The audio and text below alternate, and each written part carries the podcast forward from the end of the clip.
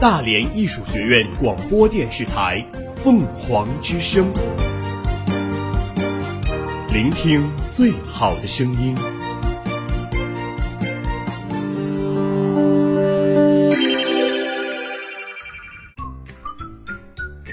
界那么大，我们帮你去看看。Hello，大家好，我是小飞。Hello，大家好，我是袁浩。欢迎收听我们今天的旅游节目，一直在路上。今天呢，我们要帮大家做的旅游攻略的地点就是。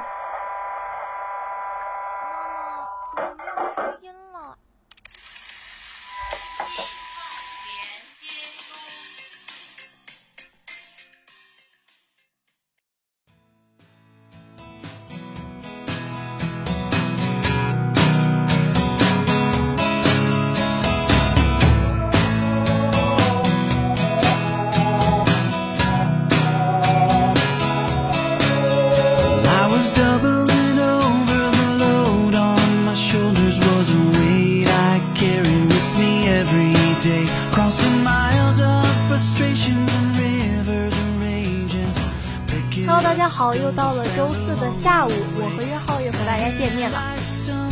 各位听众朋友们，大家下午好。小飞，你知道前几天备受人们关注的一个微博的热搜吗？哎，那要说热搜，真的是天天都有呀，也是真不知道你说的是哪一个。对，不过前几天的热搜大家都非常的关注，那就是一个韩国的女明星，她得了抑郁症之后自杀的一个事情。哦，那你这么说我是知道了，因为那个女明星呢，我在好几年前就已经认识并且关注过她，然后呢，在热搜上看到她已经去世的消息，我还是心里蛮震惊的，因为感觉，嗯，前几天还经常上热搜这么一个热搜体质的女明星，突然就消失在人世间了，还是有些呃惋惜的，就好像一个活蹦乱跳的人突然从你眼前消失了一样。就在那天下午，我记得是上课的时候，我的好多的同班同学也开始议论这件事情。当时我还不知道，后来我才了解到是他去世的消息。对，从他我记得一几年刚刚出道的时候，然后我就开始关注过他，然后当时他给我的印象就是非常的可爱、天真和活泼。后来自从他和他的那个男友崔子在一起之后，他的负面新闻就越来越多，我对他的关注呢也不是很多了。可是就是这么一个经常上热搜，然后在眼前活蹦乱跳的女孩，突然间就宣布已经去世了，确实是让我有点接受不了。其实大家可以看出来，小飞对这个崔雪莉还是比较了解的，而我更关注的呢是网络暴力。其实我觉得现在在网上骂人这个事情真的非常非常常见，但是好像大家都没有意识到他的这个行为有多严重。对啊，键盘侠这个词早在好几年前就已经是一个网络热词了，一直延续到今天，键盘侠依然在我们的生活中可谓是层出不穷，在很多地方都能看到他的身影，而且可能是愈演愈烈的这么一个情况。对，我希望更多的键盘侠能够嘴下留情吧。其次呢，就是我觉得抑郁症这个话题，我觉得还是蛮有意思的。对，抑郁症这个问题也是在近几年非常的呃备受大家关注。嗯，对，确实是。然后也有很多的明星啊，因为抑郁症去世这么一个问题，可能是更加的被我们大众所了解、所熟知。就像前几年我国一男明星曹玉良就是因为抑郁症，然后离开了我们。再往前追溯的话，是张国荣，他也是因为抑郁症而去世的。所以说，我觉得抑郁症好像越来越被大家所熟知吧。我相信啊，抑郁症这个话题一提起来，人们肯定是嗯不那么陌生，但是确实说也没有那么了解，它是一种什么样的病情？有些人只是觉得他可能是那段时间心情不好呀，或者说是生活压力大导致的一种情绪而已。但是我们心理学上认定为这是一种的心。需要救治的，在旁人眼中看来，可能很多都是一些当事人的自己的矫情，或者呢是一些自作多情的东西。但是其实我想说一点，如果有小伙伴们觉得自己心情压力大、情绪不太良好的话，建议呢及时去看一下心理医生，因为呃潜在抑郁症是非常的危险的，一旦让它发展成中度或者重度的话，很有可能会影响到我们的生命安全。对，大家千万不要忽视这个问题。像尤其是一些现在的高中生和初中生，他们学业压力也非常的大，然后自己再加上父母的不理解，所以说很有可能就会让他们变成抑郁症。最后呢，还是希望每个人都能天天开心。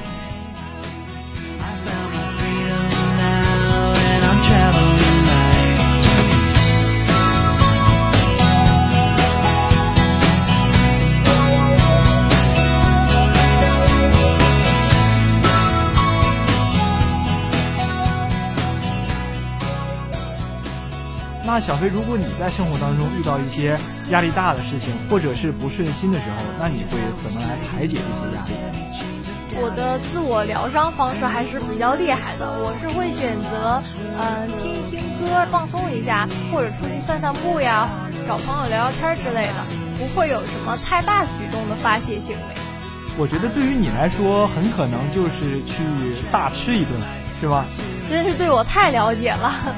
但对于我来说，可能我压力大的时候，我就会去打打游戏啊，然后去美美的睡一觉，我觉得都是比较好的。对我每次压力大的时候呢，也会选择吃一些甜食，然后感觉自己就会幸福一点吧。这可能就是一个吃货的自我诠释，我觉得。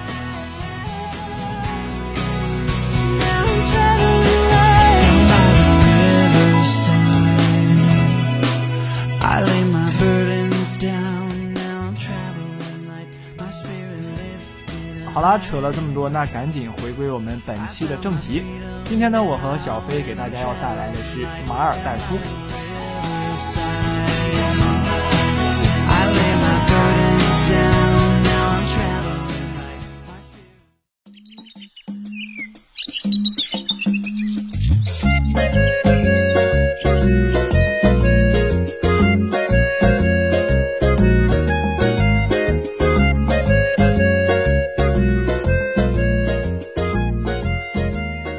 下面呢，进入我们的第一个板块——百度百科，走一走。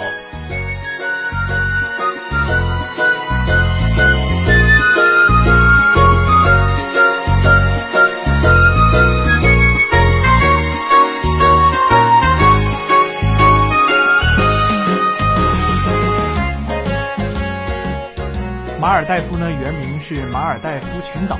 它呢是印度洋上的群岛国家，距印度南端呢约有六百公里，距离斯里兰卡西南部呢约七百五十公里。二十六组自然环礁，一千一百九十二个珊瑚岛分布在九万平方公里的海域内，其中呢两百个小岛有人居住，陆地面积呢达到了二百九十八平方公里。它呢是亚洲最小的国家。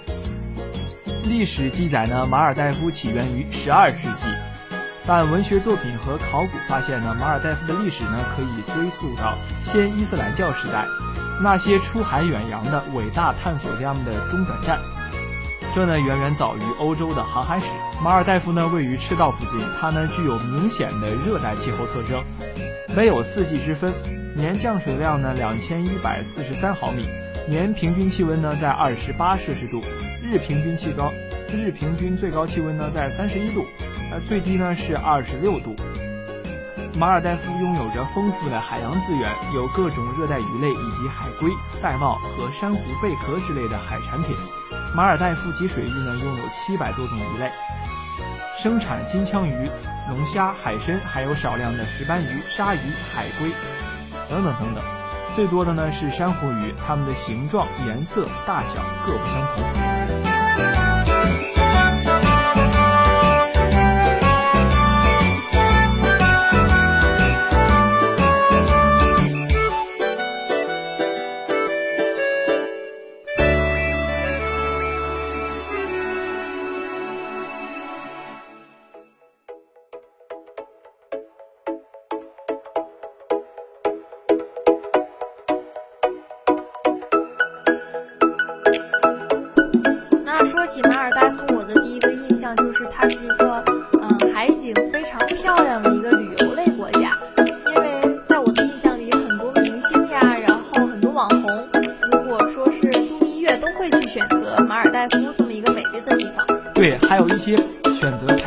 照的，他们都会选择去马尔代夫拍。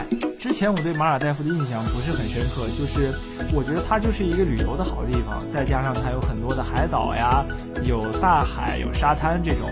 但是经过这期的节目之后呢，我发现我对它的了解是越来越深刻了。像它就是一个有很多海岛然后组成的一个国家。但据我了解，它虽然风景美，但是也是一个呃普遍消费水平比较高的一个国家，毕竟它是一个旅游国家嘛。然后它的海景房什么的，我记得都是比较贵的，大概是一晚上一万多人民币。如果是一万多人民币的话，那可真是太贵了。如果想在国内租一些海景房的话，我觉得应该没有那么贵吧。但是如果你真的想去的话，我建议大家还是做好足够的功课，然后带好足够的金钱。对，而且马尔代夫它是一个热带国家，然后去的小伙伴们一定要记得多带防晒，然后一定全身涂抹，一刻都不要漏下。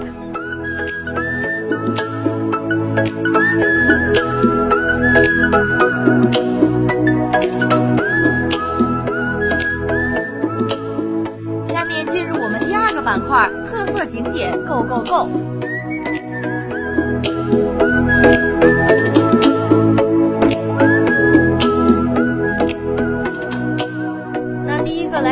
绍的呢是太阳岛。太阳岛呢位于南马尔代夫阿瑞环礁群岛，距马累机场大约是一百一十公里，乘水上飞机需三十五分钟。太阳岛呢是马尔代夫顶级的著名度假海岛，原名呢纳拉古艾杜岛，建成并启用于一九九八年十月八号。太阳岛度假村坐落长一点六公里、宽为五百米的纳拉古艾杜岛上，是马尔代夫最大的度假饭店。太阳岛上长着无数高大的椰树和棕榈树及浓密的热带植被，环绕在岛的周围呢是宽阔的沙滩和白沙。这个太阳岛呢是一个非常高级的度假岛，太阳岛上所有的房间都配有空调、冷热淡化海水，而且还有盆浴、私人酒吧、电子保险箱、卫星电视、室内电影及因特网接入。室内呢，IDD 电话、浴室、起居室还配有发声邮件设施、无绳电话、台式计算机。所有豪华及超豪华的海滩屋都建于海滩之上，可直接欣赏海边与大海的景色。所有水上屋均建于泻湖支柱之上，从私人甲板上可以俯瞰广阔的日出和日落的美景。它的酒店呢，全部在四星级以上。它的岛上呢，可供的娱乐项目有礁石探险家、林导游、全天地导游、海岛缆游、鲁滨逊漂流记、玻璃船、大船赛、日出鱼钓、黄昏海钓。路上的活动呢，有篮球、排球、撞球、制标游戏、网球场、健身房、羽毛球、桌球等等。水上的活动还有橡胶船、风帆、冲浪、独木船、小风帆、潜水、水上脚踏车、轮巴风帆，还有划水。等等等等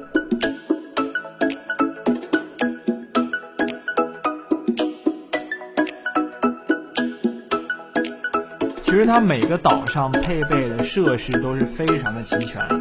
如果你想去一个海岛去另一个海岛的话，那你只能乘船或者坐一些海上飞机等等等等。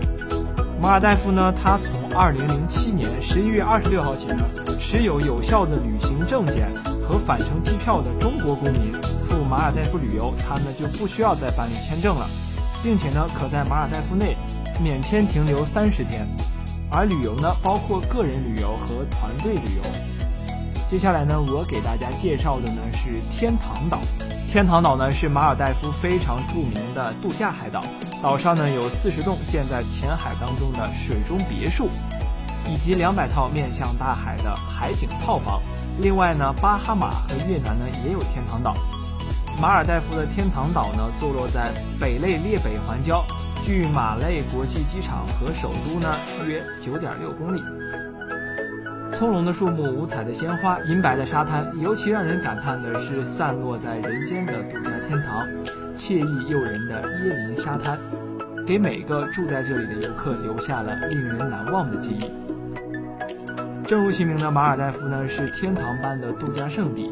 在这里呢，没有手机，没有网络，没有汽车，没有了都市的烦恼，没有了都市的喧嚣。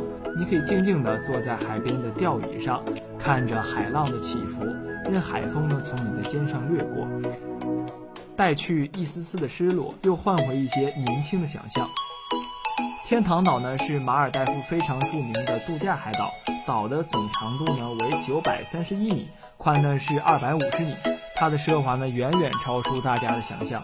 度假村内呢还有意大利美食、日本料理、海鲜餐厅、二十四小时开放的咖啡厅等，供客人自行选择。度假村呢有各种水上活动供您选择。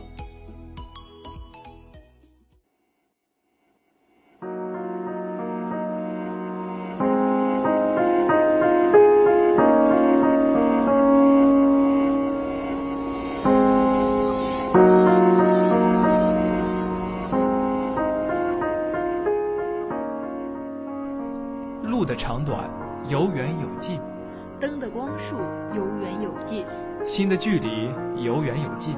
远光灯将心的距离隔远。真烦人，被远光灯这么一射，什么都看不到。所以会车时请关掉远光灯。哥们儿，谢谢啊。不管路有多远，会车时请让我们关掉远光灯。关掉远光灯，拉近心的距离。拉近心的距离。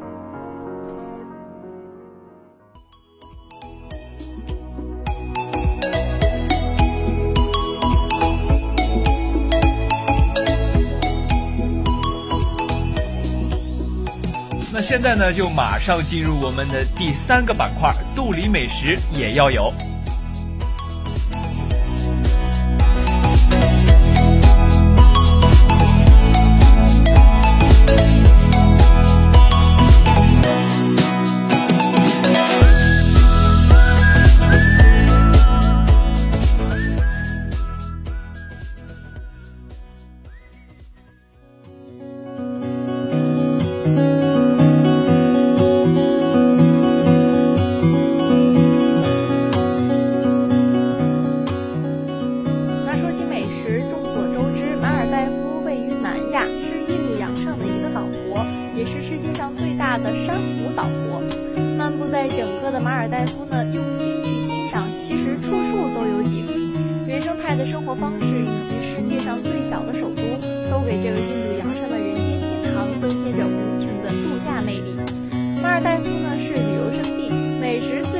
可少的。接下来呢，我和渊浩给大家介绍你一定不能错过的五大美食。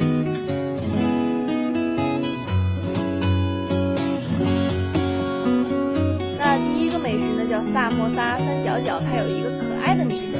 那萨摩萨三角饺这里的所有的糕点都是轻轻炒熟，然后加入切碎的白菜、煮熟的鸡蛋和五香的洋葱，充满了清脆和耐嚼的味道。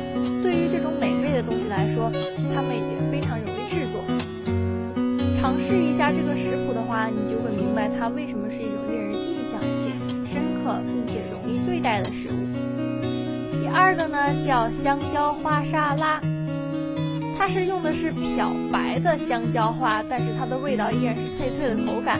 加入新鲜的椰子和香料，它的味道呢是酸辣的，因为它加入了洋葱和马尔代夫辣椒。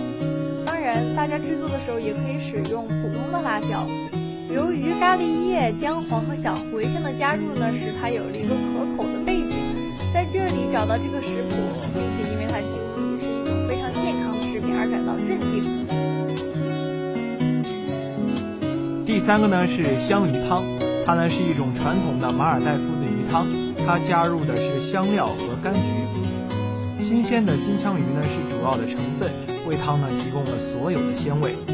鱼的多为数据，即用水和咖喱叶、香葱、大蒜和辣椒煮熟，然后呢用嘎吱嘎吱的炸洋葱喷上石灰调味，它呢非常的简单。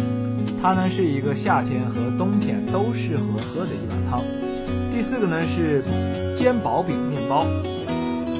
马尔代夫呢，鉴于它靠近斯里兰卡，因此呢，马尔代夫呢有自己的椰子面包是有道理的。它呢是用椰子点缀的扁，外面呢油炸至脆，内部呢柔软而有嚼劲。如果你运气好的话，你会吃到一个像煎炸时一样的椰子呢，具有质地温和的味道，相信大家一定会喜欢。最后一个呢是西米布丁。在马尔代夫呢，这些小淀粉球呢是人们饮食的主要成分，因为它们来自热带的棕榈茎和海绵的核心。一旦你尝试西米布丁呢，你就会明白西米在马尔代夫的饮食家族中依然如此的受欢迎。其实，在没介绍之前呢，我以为马尔代夫的美食呢，大多都是一些海鲜之类的，这是让我非常没有想到的一点。没错，而且他们的名字大多都起得非常的有趣和可爱，让你意想不到它是一种怎样的美食。看来每一个国家的美食都是非常的有特色，非常的有他们的民族的特点。好啦，今天的节目到这里就要结束了。欢迎大家上蜻蜓 FM 上搜索大连艺术学院广播电视台凤凰之声，即可同步收听我们的节目。我是小飞，我是袁浩，我们下期再见。